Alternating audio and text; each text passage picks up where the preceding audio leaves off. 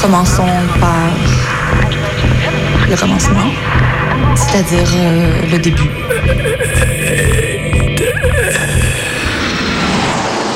Mesdames, Messieurs, votre attention s'il vous plaît. Mayday, Mayday, quelqu'un me reçoit? Antenne dans 30 secondes. 30 secondes. Mayday, Mayday. Transmission. Transmission sur le 102.2. Il s'agit d'un signal de détresse, on doit suivre le protocole. Mayday Mercredi 18h sur Radio Canu. Pendant une heure, se balader, explorer, interroger, rencontrer, jouer, faire des histoires et en créer. Mayday, l'émission qui passe le mur du son. Saison 3. 3. Voilà, on est dans, je suis dans la, ce qui semble être la grande salle du blocos, avec euh, le plafond qui est tout de métal revêtu, et autour c'est du béton armé. On cherche toujours la légitimité d'une communauté dans le passé. C'est une euh, ligne de train qui s'est arrêtée au XXe siècle, je ne sais pas exactement quand. Les gares qui parsemaient cette petite ceinture ont été plus ou moins vidées et certaines en fait ont été réoccupées pour faire euh, été transformées. Cette semaine, Mayday arpente les bâtiments délabrés, les temples cassés, les gares de passage aux trains à l'arrêt. Marbre fissuré, ciment là qui retourne à la mer, champignons de la fin d'un monde. Pendant une heure, écoute les jalons en miettes de nos espaces sensibles. Qu'est-ce qu'une vestige raconte Vertige des vestiges. sur le passé humain Dans l'imaginaire de tout le monde, on va dire, les, les champignonnières, c'est des tunnels dans le noir. Donc ils sont venus sur la champignonnière par rapport au tunnel. Ça servait à résister aux Allemands. Ils sont dans cet état à cause des bombardiers, des tirs de mitrailleuses, voilà quoi. Le champignon que je cultive, c'est des plantes. Toujours au passé, on cherche les, les trésors. Ça surplombe l'ancienne l'ancienne voie ferrée. Ça fait rêver les trésors, c'est pour ça.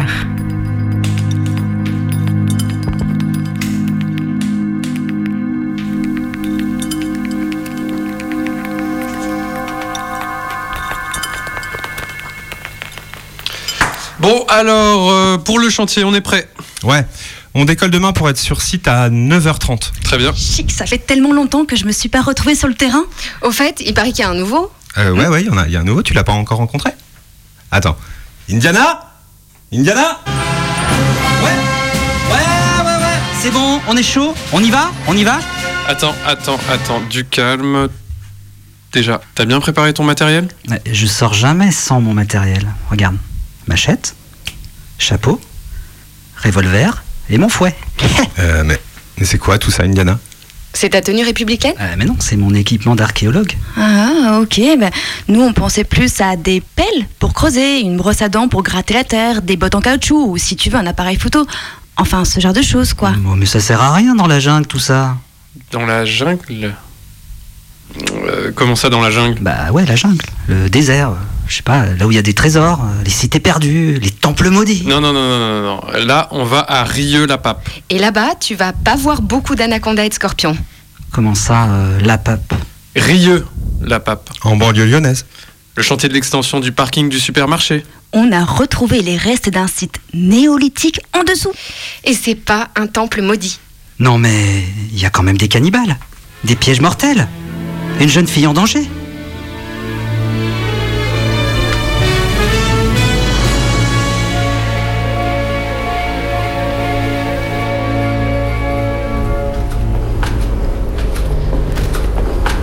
C'est quand ils ont vu tous ces tunnels, puis ils ont pensé à faire une champignonnière dans le fort de Vancia. Parce qu'ils s'étaient dit que c'était un endroit parfait pour faire pousser des champignons. Parce qu'il y avait l'obscurité, les tunnels, comme, euh, comme on a l'usage de penser sur les champignons de Paris. Lui, c'est Loïc. Et aux champignons de Paris, il a préféré les pleurotes.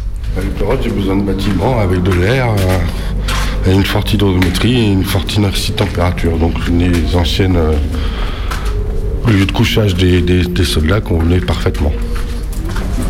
Faire pousser des champignons dans un vestige militaire du 19e siècle, ouais, ça m'intrigue.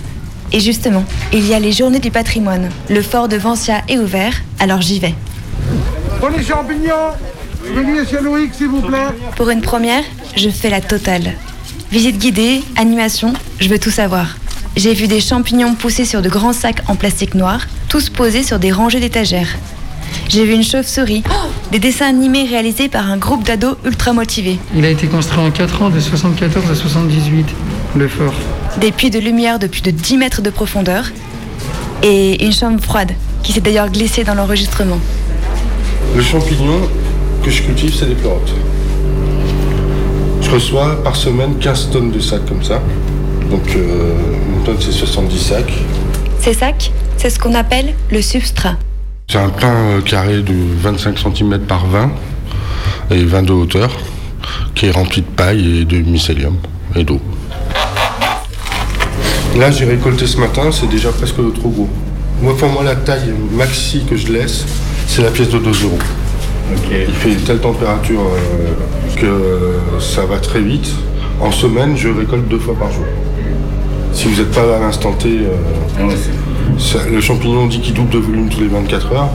Je pense que quand il fait ces températures-là, c'est encore pire. Ils blanchissent en fait en fonction de la, température. Après, il y a- il y, a différentes souches. Il y a des pleurotes grises, il y a des pleurotes roses, il y a des pleurotes jaunes. Mais ceux-là sont en hiver marron et blanc en été. C'est récolté à la main comme ça en Vous pouvez essayer, non Ah, quelle sensation ça fait Bah là, euh, c'est tout doux. C'est mou, hein Alors, ah voilà, c'est parti tout seul. Super. Oui, et je le mets là. Et puis ça sent bon en plus. Hop. C'est une mise à disposition euh, du domaine public, ouais, avec une location. Sur 4 ans, j'ai quand même réussi à mettre en place euh, bah, 1000 mètres carrés d'exploitation qui fonctionne. Dans le métier, il y a trois métiers. Il y a même quatre, après il y a le commercial. Il y a le producteur de champignons, c'est moi. Donc il reçoit des sacs déjà ensemencés, qui les met en culture, qui les récolte et qui les vend au commercial. Avant, il y a le l'ensemenceur. Donc là, il y en a deux en France. Lui, son boulot, c'est de hacher la paille, de la pasteuriser, de rajouter le mycélium et de mettre en sac. Avant, encore en amont, il y a un autre métier, c'est celui qui fait le mycélium. En fait, c'est souvent l'INRA ou des stations de recherche euh, de champignons qui ont développé des souches en prenant une partie d'un champignon. Ils ont réussi à faire un mycélium qui avait des bons rendements et des bons résultats.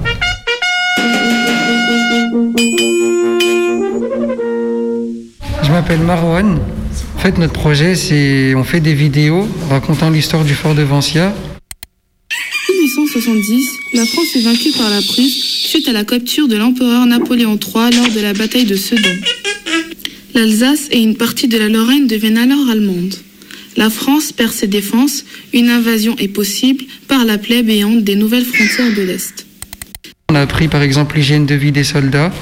Les, les soldats, en fait, ils, a- ils dormaient à plusieurs. Où, euh, et en fait, il n'y avait que leur chef qui dormait seul. Ah, ce qui m'a le plus marqué, moi, c'est quoi? C'est, euh, entre guillemets, la, la stratégie de Serré de Rivière, en fait. Serré de Rivière, il a, il a bâti le, le fort. C'était qu'en fait, il y avait une ceinture de, de fort qui recouvrait tout Lyon. Et en fait, qui a empêché les Allemands de venir attaquer et venir, euh, entre guillemets, envahir la France. En fait, l'infanterie française, et ben après, ils les cernaient. Pour, pour y rentrer, c'est c'est un fort. hein. Il y a quand même un fossé de 13 mètres de haut qu'il faut grimper et descendre. Il y a un pont, il y a une porte en fer. Il y a des mecs qui arrivent à rentrer, c'est un spot d'urbex. C'est pas... spot d'urbex? C'est un endroit euh, urbain où on fait de l'exploration, qui est généralement est interdit d'accès au public. De 1878 à 1899, le fort de Vancia accueillait des soldats en permanence. Le fort pouvait abriter jusqu'à 500 personnes en temps de paix et 800 personnes en temps de guerre. Le fort, il a été opérationnel 30 ans, je crois. Il a été construit en 1870. Et après, ils ont inventé la mélanite, je crois. Et en fait, euh, les obus d'avant, 30 ans avant, ne perçaient pas le fort, mais avec l'invention de la mélanite, les obus qui étaient après, euh, le fort était devenu obsolète. Le fort de Bron, c'est la même, le fort de Faisin, le fort de Corba, le fort de... Je ne connais pas tous, mais... Mais ici, là, en dessous de nous, là, il y a un tunnel qui fait 70 mètres de long. Des tunnels, il y en a de partout, c'est truffé de tunnels. là. On est dans la caponnière principale euh, qui servait à arriver sur euh, le, le dernier point de défense euh, interne au fort pour surveiller le fossé extérieur. Donc jouer. Qu'est-ce qu'il faut faire? Alors il faut tuer les Prusses, il faut tuer les Allemands en fait. Il faut cliquer sur le canon Je clique sur le canon. et après vous appuyez sur la jauge. Ah. Hop, vous avez tué un paysan. Bon, j'ai réussi à atteindre le niveau 2, sans pouvoir plus m'entraîner parce que déjà s'enchaînait une nouvelle visite. Ça s'arrête pas hein, au fort de Vancia. Le passé militaire venant côtoyer acrobranche, escape game ou encore une future cave à whisky. Dépoussiéré, le fort résiste au temps, tâchant de se réinventer, la culture sur toutes ses formes. Il y a cependant certains vestiges qu'on préfère laisser dans la poussière. Et là, du coup, on sort directement dehors. Ils utilisent encore des fois l'armée, euh, ce fort, pour des Non, des maintenant, il entraînements n'y a plus que la BAC euh, et, et la municipale. Ils viennent ici Ouais. Mais rarement. Ouais. Mais avant, c'était GIGN. Tu, tu cherches 3 mètres, tu trouves des douilles. hein. Ça a toujours été euh, le centre d'entraînement de la police, des pompiers. Et donc, il y a plein de grenades euh, à plate, des grenades défensives, Des des, trucs douilles. explosés, des trucs pas des, explosés. euh, Et donc, bah, le programme, c'est un peu de débarrasser tout ça. C'est un lieu à préserver. Et aujourd'hui, bah, on aimerait le rendre vie, donc le préserver. Là, ce qu'on entend, c'est un extrait de Déplacer des montagnes, une série de courtes vidéos qui viennent documenter la tentative d'un fort autogéré en 2011. Autre trace qui ne figure pas dans la chronologie du site. Pourtant, le leitmotiv ne semblait pas si éloigné que celui prôné actuellement. Faire revivre le lieu, et ça passait par de gros travaux de réhabilitation. L'électricité avait d'ailleurs été remise. En projet, on parlait soignerie, salle de projection, de théâtre, friperie, jardin potager, atelier collectif, boulangerie. Mais le 18 mai 2011, ces projets n'ont pas pu continuer l'histoire du fort. L'occupation n'aura duré que quelques semaines. Les artistes de la friche Herville, qui avaient trouvé refuge au Fort Vancia à Rieux, vont devoir quitter les lieux d'ici un mois. Le tribunal administratif de Lyon a donné droit à la demande d'expulsion formulée par le syndicat intercommunal propriétaire de l'ancien site militaire.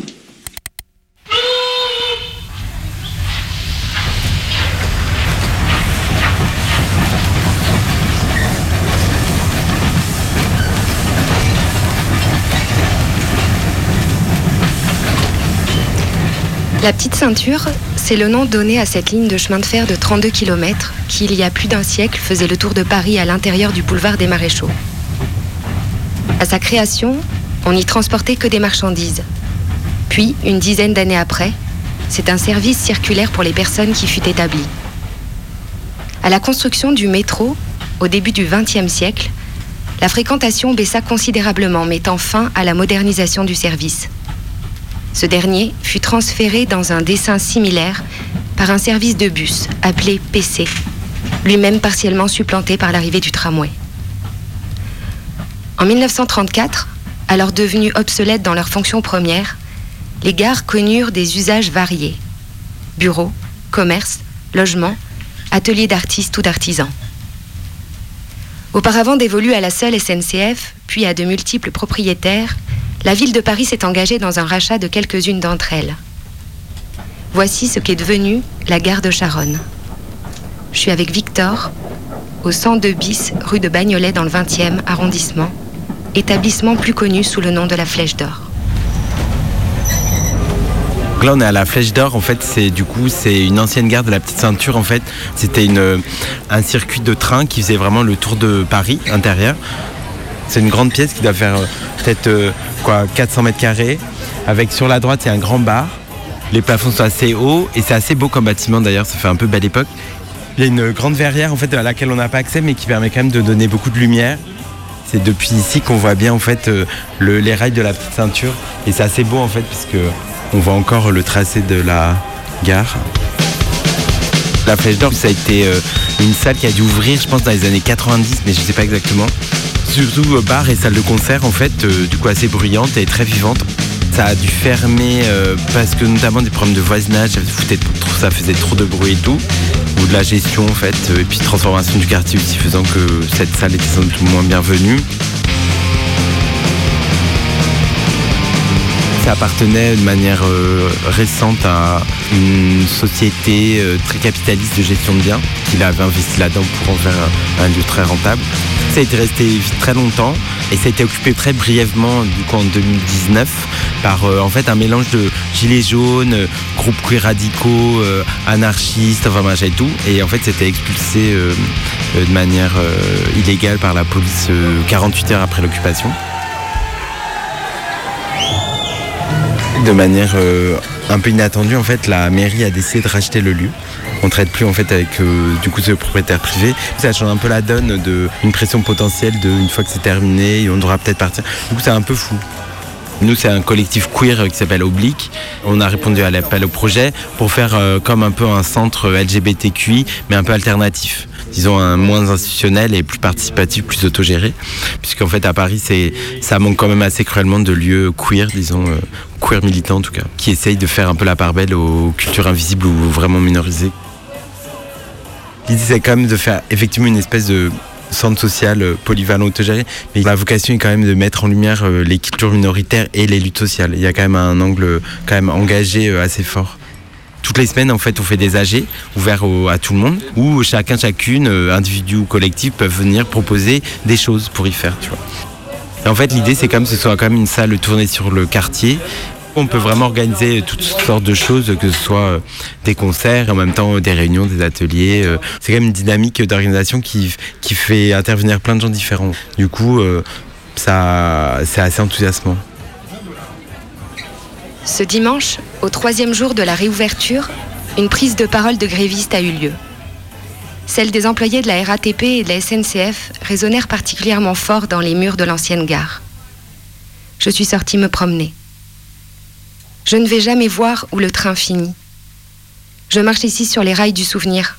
La voie est transpercée d'herbes sauvages, jonchée des restes de balades interdites. Jaillissent sous mes pieds les fuites en courant, les fêtes dans la nuit, l'escalade sur les tags, les disparitions dans l'obscurité des tunnels, les échos des êtres passés. Je marche sur le béton et le fer des traverses, sur les vestiges d'un autre temps. Je marche sur cette voie ferrée orpheline de ces wagons. Je marche sur l'urbanité insatiable, ne trouvant que dans les combats que la ville demande, l'intérêt de ne pas la laisser. Pendant une heure, vestige du chaos. tatoué sur la peau tous les vestiges du chaos. Dans tes yeux qui rêvent de précipice, tu glisses, tu verses tous les vices. Oh, moi, moi, je viendrai, je viendrai seul, je viendrai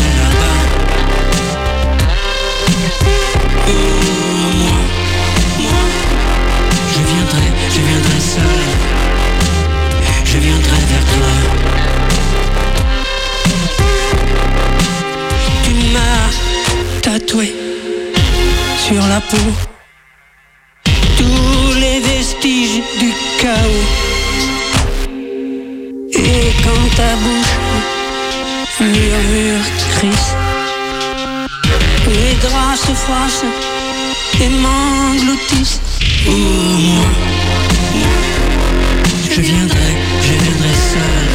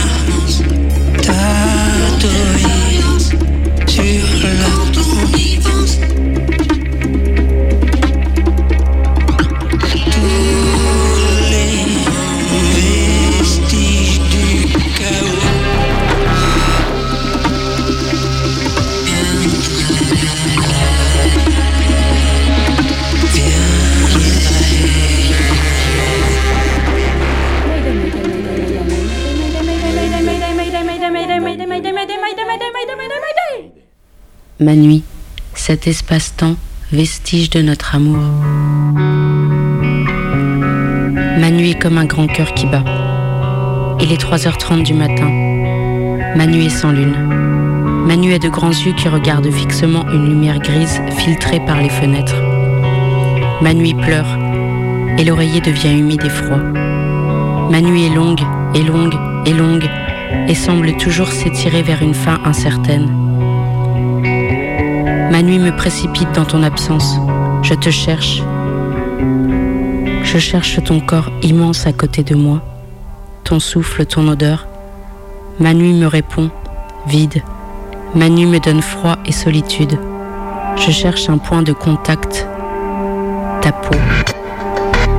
Où es-tu? Où es-tu? Où es-tu?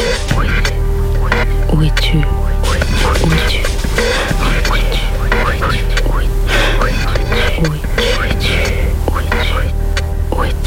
Je me tourne dans tous les sens, l'oreiller humide, ma joue s'y colle, mes cheveux mouillés contre mes tempes.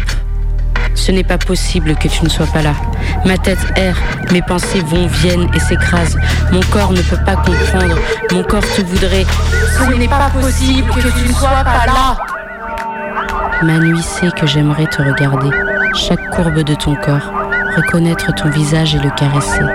Ma nuit m'étouffe du manque de toi. Ma nuit palpite d'amour, celui que j'essaie d'endiguer, mais qui palpite dans la pénombre, dans chacune de mes fibres. Ma nuit voudrait bien t'appeler, mais elle n'a pas de voix.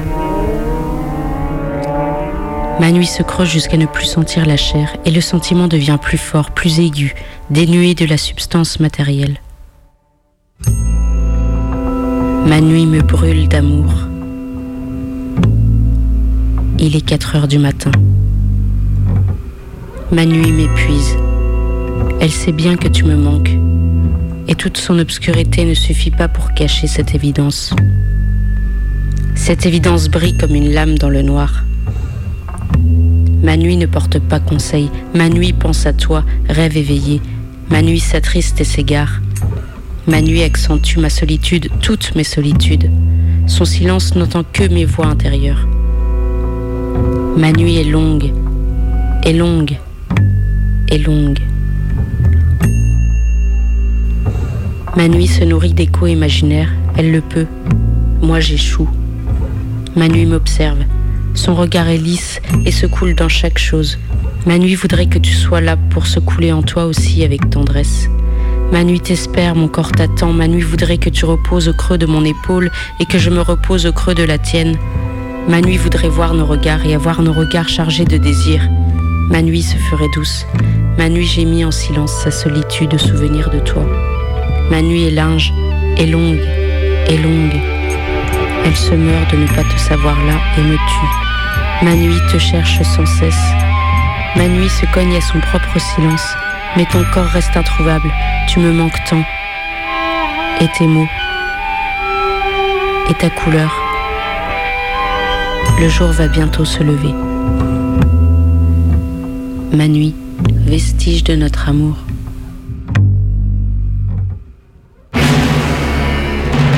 International Mayday Movie, la pellicule qui bouge, Studio Corporation Film Company presents Les aventures des archéologues perdus. Les aventures des archéologues perdus, perdus.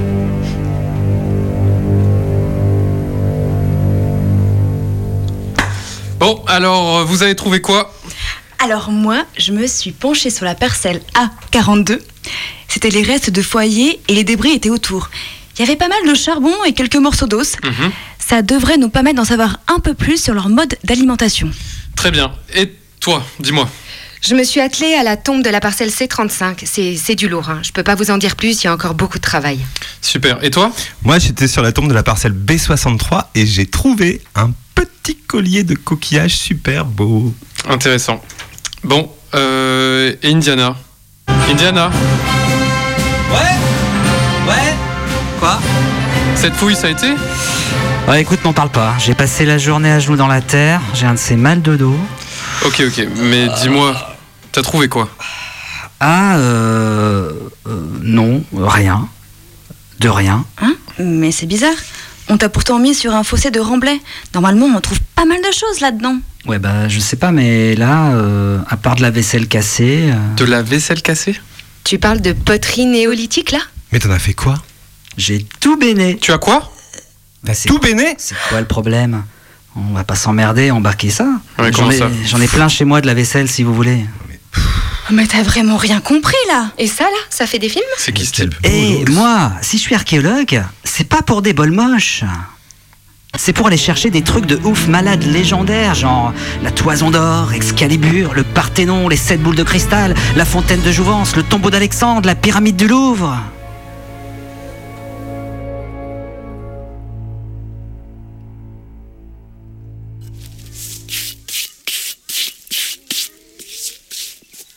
Quand on parle des vestiges, tout de suite, on pense aux monuments. Mais monument et un vestige, c'est pas la même chose. Un monument peut être un vestige, mais tous les vestiges sont pas des monuments.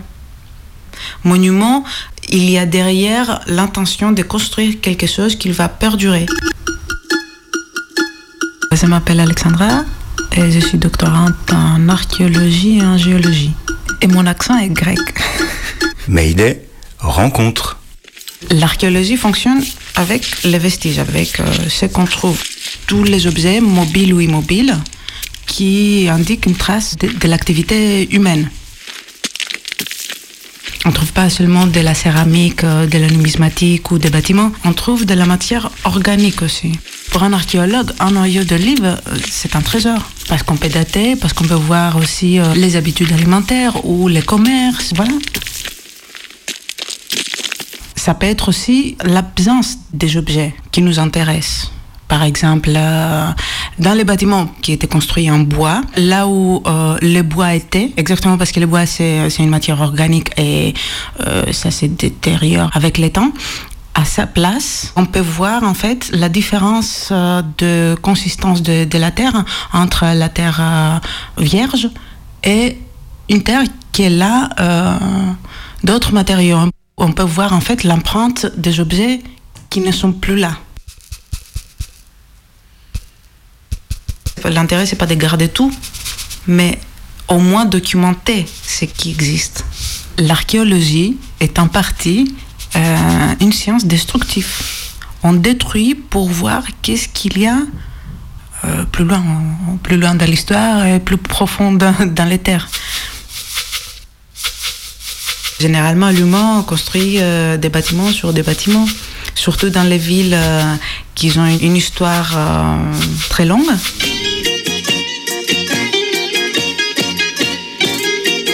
C'est drôle parce que on voit les vestiges comme quelque chose figé. D'accord, un bâtiment devient une ruine, mais son histoire n'est pas finie là. Et de manière magique, après euh, 12 siècles, arrive vers nous. Soit on va les laisser euh, tranquilles, euh, se cacher euh, sous des couches euh, de terre, soit on va les réutiliser, on va prendre les matériaux pour les réutiliser. Du coup, là, il y a une mixité peut-être de différentes cultures qui vont venir après, comme l'exemple de Parthénon, où il y avait une, une mosquée. En fait, les vestiges ont leur propre histoire. Et nous, on porte un regard dessus. Et quand on trouve un vestige, la question de restitution, bah, peut-être pas dans tous les cas, mais elle est là. Restituer un bâtiment, ça veut dire que euh, la partie qui n'est pas en ruine, de quelle manière on va montrer comment il était. Et maintenant, avec les nouvelles technologies, on peut faire des restitutions 3D. Et ça, ça convient beaucoup, pas seulement pour la communication, aussi pour l'éducation. C'est un très bon outil. Mais aussi, il y a des questions de restitution avec de la matière. La couleur de, du marbre que tu vas utiliser, qui soit différent, qui est l'original pour qu'on puisse voir la partie restituée et jusqu'à quel point tu vas restituer. Parce que ça va changer l'image qu'on a pour cette vestige. La question, par exemple, pour euh, Parthénon, je reviens sur Parthénon parce que c'est. Voilà. Déjà, dans la conscience collective, Parthénon était toujours une ruine. On n'a pas l'image euh, avec son toit en place, que son toit quand même il était euh, rouge, hein. ils avaient les tuiles euh, de cette couleur. Ou par exemple, euh, cette image qu'on a avec tous les statues blancs. Ils- Les statues n'étaient pas juste un marbre blanc, euh, ils avaient des couleurs. Ouais, les temples grecs et romains étaient colorés. Également les églises médiévales. À la Renaissance, au moment de la redécouverte de la Grèce antique, le temps avait blanchi le marbre des sculptures et autres vestiges. Ça a apparemment beaucoup plu, cette corrosion du temps sur les couleurs, parce qu'on s'est mis à faire tout en blanc. Églises, statuaires et tout monument venant supposément marquer son époque pour les ères à venir. Par définition, le passé est fragmentaire. On ne peut pas avoir tous les éléments. Il y a des éléments qui sont perdus. Alors il y a des choses qu'on ne saura jamais. Ou des éléments qu'on n'a pas accès encore. Du coup, l'interprétation, euh, souvent, elle joue beaucoup. euh, l'interprétation de, du scientifique, soit qu'il soit archéologue, paléontologue ou euh, les géologues, euh, par exemple. Les tout premiers archéologues, ils étaient plutôt des riches érudits ou des savants qui voyageaient dans différents endroits et euh, documentaient euh, ce qui les intéressait le plus. Je m'avançais vers Athènes avec une espèce de plaisir qui m'ôtait le pouvoir de la réflexion. Devant la ville de Solon, on est comme enchanté par les prestiges du génie. On a l'idée de l'homme, considéré comme un être intelligent et immortel. Chateaubriand, 1811, précurseur du romantisme français et fil helléniste reconnu. À l'époque, ce qu'on reconnaissait en tant que vestige archéologique de valeur, c'était les grandes civilisations du passé. Les Égyptiens, les Romains, les Grecs. Et on cherche alors euh, un passé glorieux. Ça nous intéresse, les grands bâtiments, euh, les, les sanctuaires euh, très bien construits, de, de l'or, de l'argent ou euh, des armes. Le début du 19e siècle est marqué par la création des États-nations. Et pour s'unir, faut entre autres se trouver une identité commune. On se met donc en quête de mythes fondateurs. Du passé résiste peu de choses. Monuments, écrits, et c'est souvent ce qui a été conçu pour rester. Difficile à cette époque, sans les innovations techniques récentes bien sûr, de retrouver des vestiges de la vie quotidienne, de ceux et celles qui construisaient ces monuments ou habitaient loin des villes. Bon, en même temps, ce n'est pas ce qui était recherché. 1846, avant que la nation-État grecque, comme on le connaît maintenant, avant que ça existe, une école française qui voulait étudier cette, une culture antique qui existait dans ces territoires a été fondée. En fait, la première école euh, fondée en Grèce, c'était l'école française d'Athènes. On les appelle écoles, mais en réalité, ce sont de, des instituts de recherche. Hein. La création de l'école française d'Athènes en septembre 1846, tout en ancrant la présence de la France dans la capitale du nouvel État grec, marque également le début d'une exploration systématique de la Grèce et du Levant. Pendant les premières décennies, cette exploration n'a rien de scientifique. Les jeunes membres de l'école d'Athènes ne font que visiter les hauts lieux de l'Antiquité grecque pour s'imprégner de l'atmosphère antique. Progressivement, toutefois, notamment sous l'effet d'une émulation croissante avec l'Allemagne après 1870, leurs voyages cessent d'être des épopées romantiques pour devenir de véritables campagnes de fouilles au cours desquelles les Athéniens précisent leurs méthodes archéologiques. Cette crédibilité scientifique nouvelle contribue au renforcement de l'influence française en Grèce, vocation première de l'école française d'Athènes. Catherine Valenti, historienne. Il y avait aussi d'autres écoles qui avaient investi à Athènes. Il y avait une expo par l'école suédoise, c'est une école euh, d'archéologie à Athènes, comme il y a plusieurs euh, écoles d'archéologie à Athènes. Et euh, cette expo, il y avait comme sujet les regards des voyageurs nordiques vers la Grèce et les Grecs au début du XXe siècle. Cette expo montrait des journaux de fouilles et des journaux de voyage aussi des photographies, euh, des, des, plans, des dessins, des croquis, voilà. C'était limite euh, raciste, des commentaires euh, un peu sexistes, racistes envers les Grecs. Il y avait quelque chose comme ils ont l'air bêtes, mais ils sont très gentils.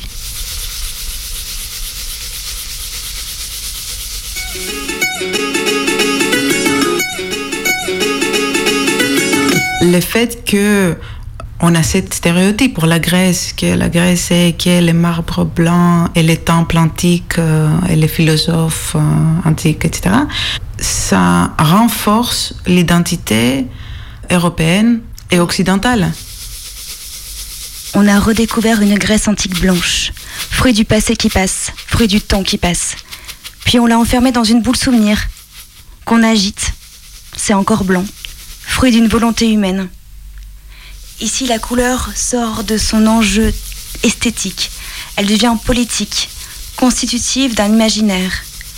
Un imaginaire clivant, signifiant des rapports de pouvoir entre nations, entre Orient et Occident.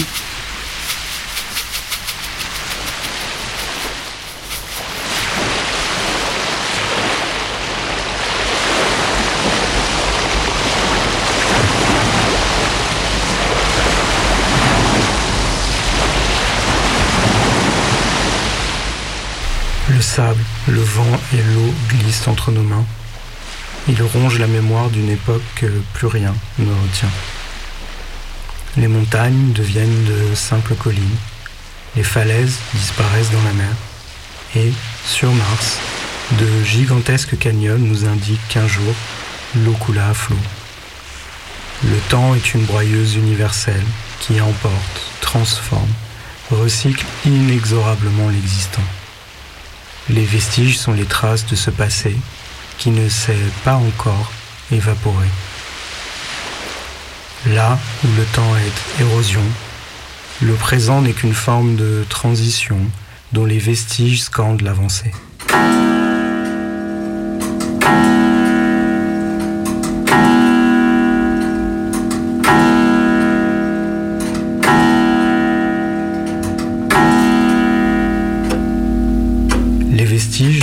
Ce sont les souvenirs ou plus précisément le support de ces souvenirs. Là où marchèrent un jour des armées victorieuses, il ne reste que du sable. Les trésors qui emplissaient les tombes ont été volés depuis longtemps. Les dieux ont changé de nom, comme sont tombés dans l'oubli les langues qui les célébraient. Temples, palais, cimetières ou simple demeure, le vestige est une apparition qui fait revenir au présent une parcelle de passé. Mais ce qui apparaît dans le vestige, ce n'est, au fond, que le témoignage d'une disparition. Disparition d'un roi, d'une cité, d'un peuple. Disparition d'une culture, d'une civilisation, d'une espèce. Disparition d'un océan, d'un monde.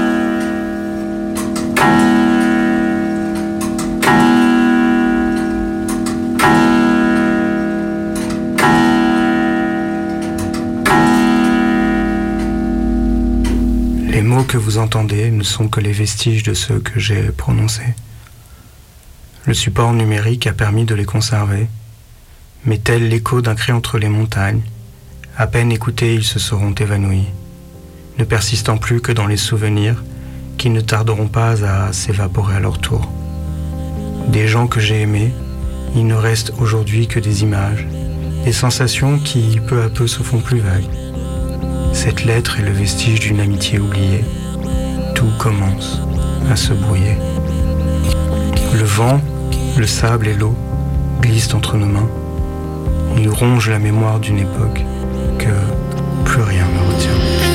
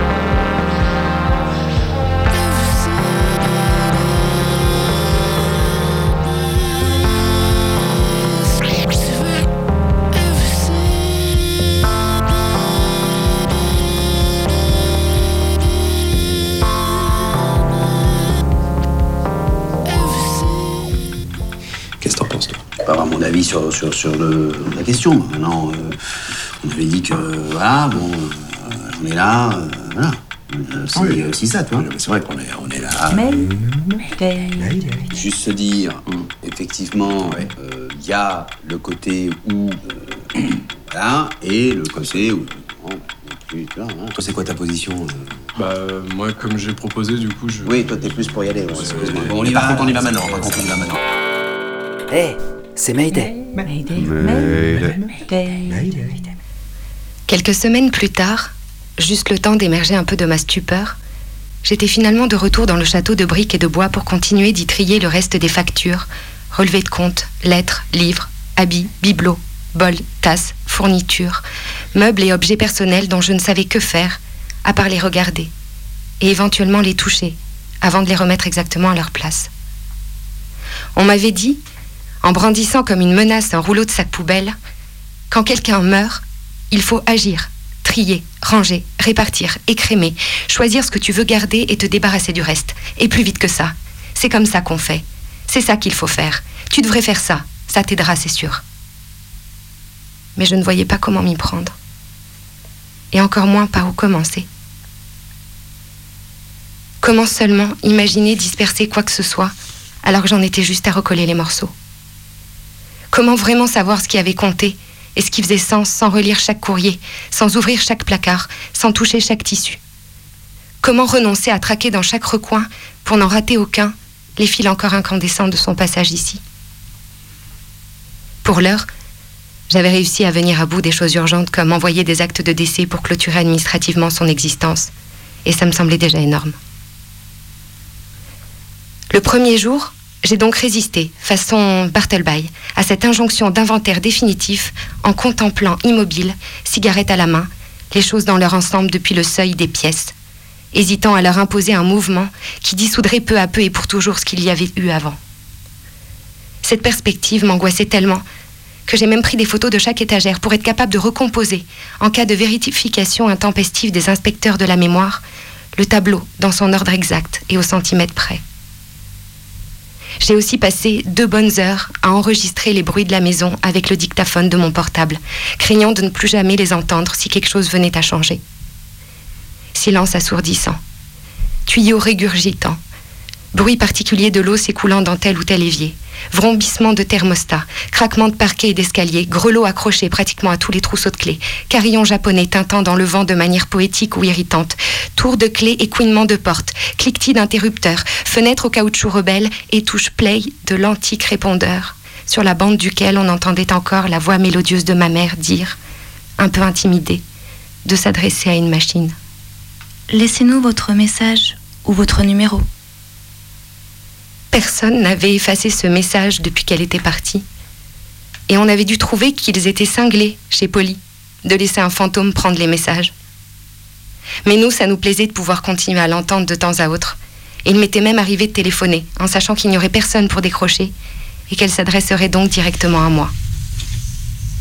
Et puis, sans nous le dire, nous nous plaisions à imaginer que ce message d'elle sur cet appareil constituait un point de rencontre possible entre mort et vivant, un mince îlot via lequel, par quelque effet magique de collision entre dimensions, nous aurions pu lui parler et elle aurait pu nous entendre.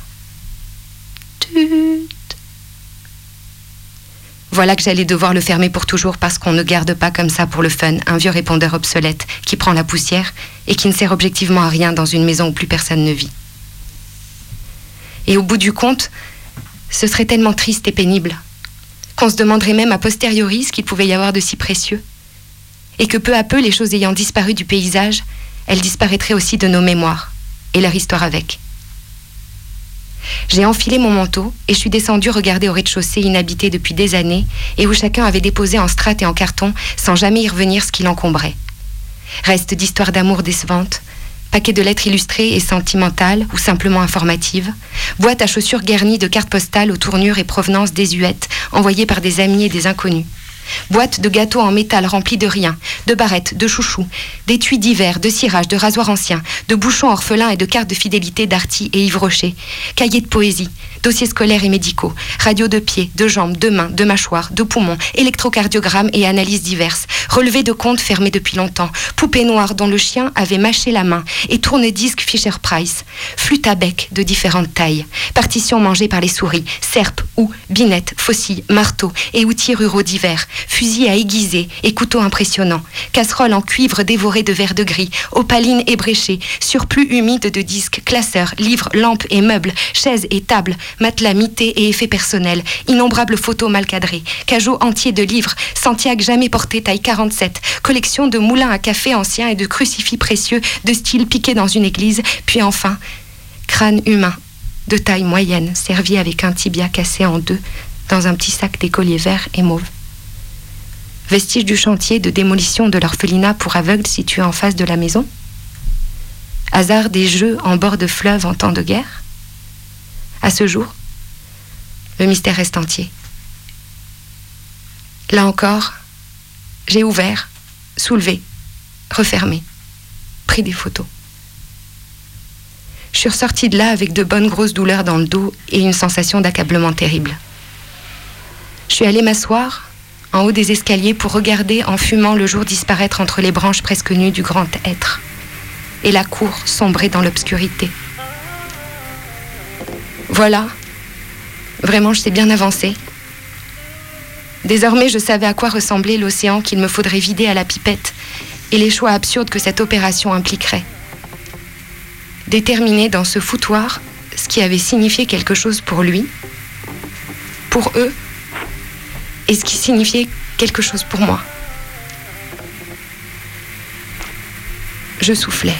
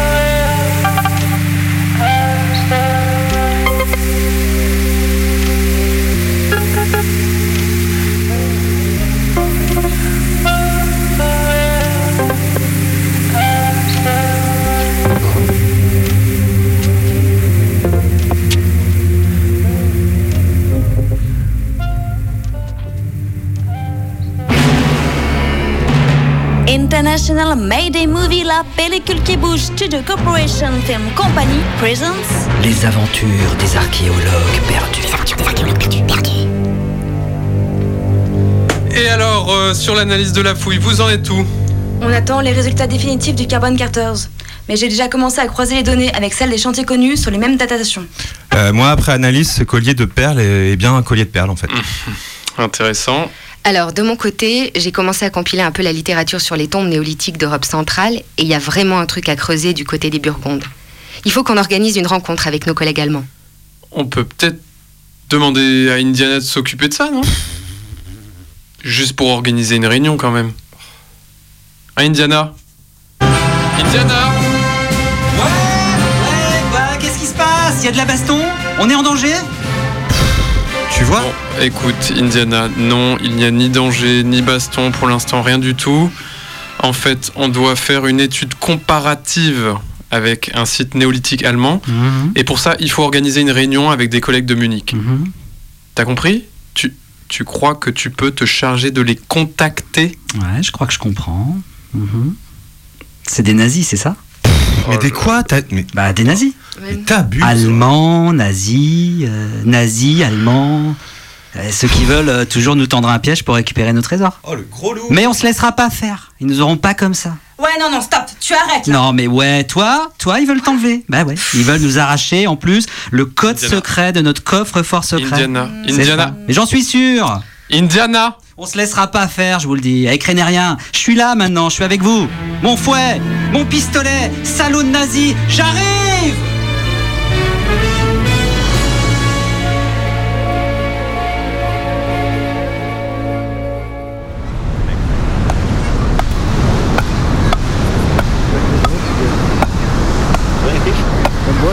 Là, on est à la plage du Gurp. On est entre euh, Montalivet et Soulac, dans le Médoc. Donc au nord de la Gironde, près de l'estuaire. Magnifique euh, plage, avec des petits bunkers euh, encore de, de l'époque de la guerre. I have all the extreme, all magnum and drinks. 2,50€. Merci. Alors moi je m'appelle Léa, j'ai 21 ans, je suis étudiante et je vends des glaces sur la plage. Il y a plusieurs blocos sur cette plage et moi ça délimite justement, c'est rigolo mon boulot euh, là où je fais les pauses parce que les gens se situent par rapport à ça. Il y a des gens qui se mettent au-dessus, vont bronzer, ils ont une vue sur toute la plage. Il y a une école de graffiti qui vient ici. C'est intéressant de voir comment c'est utilisé maintenant d'avoir les blocos euh, avec des graffitis, avec marqué le GURP dessus, euh, qui est le nom de la plage. Cette appropriation de, de- des vestiges en fait. I'm painting some graffiti in on an old bunker. Euh, Je fais mes vacances ici, à la plage, le graphe, le surf. Euh, le graphe, c'est bien ici parce qu'il fait l'atmosphère ici plus euh, positive. Sur la plage du Gurp, à une grosse heure de Bordeaux, j'ai beaucoup entendu parler allemand cet été. Il y a plus de 20 ans, quand je venais ici avec mes parents, c'était déjà comme ça. Dans le camping, sous la pinette derrière la dune, plus de 95% des personnes en tente et en camion sont des touristes allemands. Le mot se passe de génération en génération. Il paraît que l'origine de tout ça remonte à la guerre, la seconde. D'anciens soldats de la Wehrmacht, affectés à la surveillance du mur, celui de l'Atlantique, auraient beaucoup aimé l'endroit et seraient revenus après-guerre, leurs enfants après eux. Aujourd'hui, les blocos en béton armé, qui constituaient le mur, se sont cassés la gueule. Tous les blocos qui avant étaient dans les dunes, qui maintenant sont sur la plage. Euh, bah, la mer a avancé, je pense, de 200, 300 mètres depuis, puisqu'ils étaient trois dunes à l'intérieur des terres hein, à une époque. C'est le mur de défense de l'Atlantique, donc il y avait des canons, des batteries de DCA. Mais là, tout ce qu'on voit pas, c'est tous les fils de fer barbelés, tous les. euh, il y avait des poutrelles en métal avant, qui sur toute la plage, pour empêcher tout débarquement. À une époque, il y avait encore des résidus. ouais. Et il y avait aussi une route. Et euh, l'année, il y a deux ans, elle est tombée justement des bouts de route. Et c'était une route qui avait été construite par euh, l'armée allemande pour euh, ravitailler justement toute la ligne de bunkers. En fait, l'armée allemande n'a pas construit grand-chose. Pour façonner ces bâtiments défensifs, en béton, l'organisation TOD, qui avait supervisé les travaux, a utilisé le travail forcé dès 1942 et sous-traité au BTP français. Des prisonniers de guerre, des tirailleurs sénégalais, plus de 10 000 juifs soumis aux lois d'exception d'une France antisémite, des antifascistes espagnols qui avaient fui leur pays après la guerre civile et la victoire de Franco, ou encore des jeunes Français qui trouvaient un moyen plus confortable d'honorer le service du travail obligatoire décrété par Vichy. À ces travailleurs forcés, il faut ajouter un bon paquet de volontaires salariés, embauchés par 1500 entreprises françaises qui trouvaient dans la collaboration avec l'occupant nazi un bon moyen de relancer leur carnet de commandes. Français, souvenez-vous, hier, le chômage rongeait la France. Aujourd'hui, il n'y a plus un seul chômeur en France. Pourquoi? Parce que l'Allemagne a passé des commandes nombreuses à nos usines. Parce que l'Allemagne nous fournit les matières premières dont nous prive le blocus de nos alliés d'hier. Maintenant, tous ces chômeurs d'hier sont devenus des hommes, des ouvriers, conscients de leurs devoirs. Tous travaillent d'un même cœur pour notre patrie commune, l'Europe. Le mur de l'Atlantique fut un gigantesque chantier, le plus gros ouvrage militaire jamais construit et le plus gros employeur pendant la période de l'occupation en France. Jusqu'à 300 000 ouvriers participèrent à son édification. Plus de 8 000 blocos disposaient tous les 2 km du Pays Basque aux Pays-Bas. 80% du ciment français de l'époque fut ainsi englouti dans ces blocos, l'équivalent de 65 centrales nucléaires en à peine deux ans et demi. À la libération, les entreprises ont fait le ménage dans les archives. Mais les rapports des préfectures dévoilent l'ampleur du chantier et son incidence sur le territoire. Les historiens disposent aussi des comptes des petites sociétés et artisans qui ont été employés. Plombiers, menuisiers, boulangers et même blanchisseuses. Aujourd'hui, en France, on parle souvent de ce mur comme celui des nazis. Ce qu'il faudrait dire, c'est que c'est aussi, et peut-être même surtout, celui de la collaboration française. Collaboration honteuse, évidemment, mais aussi humiliante, puisque l'Allemagne nazie a réussi à faire payer l'ensemble du dispositif militaire à l'État français au nom des frais d'occupation. En allemand die Bunker, das, das Erbe, Deutschen, l'histoire de, Al- de, de Al- Allemagne et de la, euh, France. Euh, depuis la, guerre, c'était très, très sécurité ici, mais aujourd'hui, c'est en place de, euh, vacances, oui, de paix, de l'amour. Oui. Je suis à l'entrée d'un blocos, et donc il y a du sable dedans, et on voit encore les portes. Là, je suis en train de ramper, et je vais allumer ma frontale. Waouh! Eh oh! Vous êtes là, les nazis? Vous avez vu les nazis? Non, pas encore. Nos ennemis, euh, ils arrivent en bombardier ou en bateau. Et euh, là, comme là, c'est des- c'était des, amis, bah ils ont essayé de bombarder quoi. Il y a un drone qui vole au-dessus de moi. Il va extrêmement vite et il est tout petit.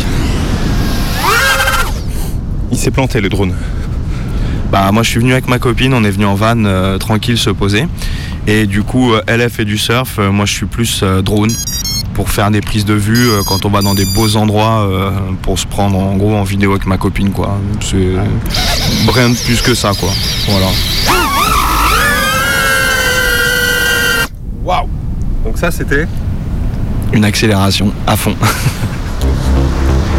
Et tandis qu'année après année, l'océan avale les vestiges du mur de l'Atlantique, des drones de touristes se baladent au-dessus des restes des bunkers, des surfeurs en combinaison posent leurs planches contre le béton armé rouillé, des nudistes se font dorer la peau sur le toit du dispositif, et le soir venu, des centaines et des centaines de jeunes Allemands se retrouvent sur le parking, puis sur la plage derrière la dune. Quelques Françaises osent passer le pas et les rejoignent, comme Lily, née dans le village d'à côté, et germanophone depuis toujours. Comme beaucoup de gens sont équipés, ils ont des très très grosses enceintes hein, euh, qu'on tire comme une valise. Euh, ils emmènent ça sur la plage avec des petites lumières et donc entre les bunkers, euh, il y a donc soirée techno et tout le monde est là, pieds nus dans le sable et on danse évidemment. ben voilà, comme on est dans l'ambiance allemande, il y a de la bière évidemment. Et c'est génial parce que grâce à la position des bunkers, ça fait comme une, euh, comme une cuve de son. Et comme les bunkers sont tagués, il y a aussi un décor de ouf.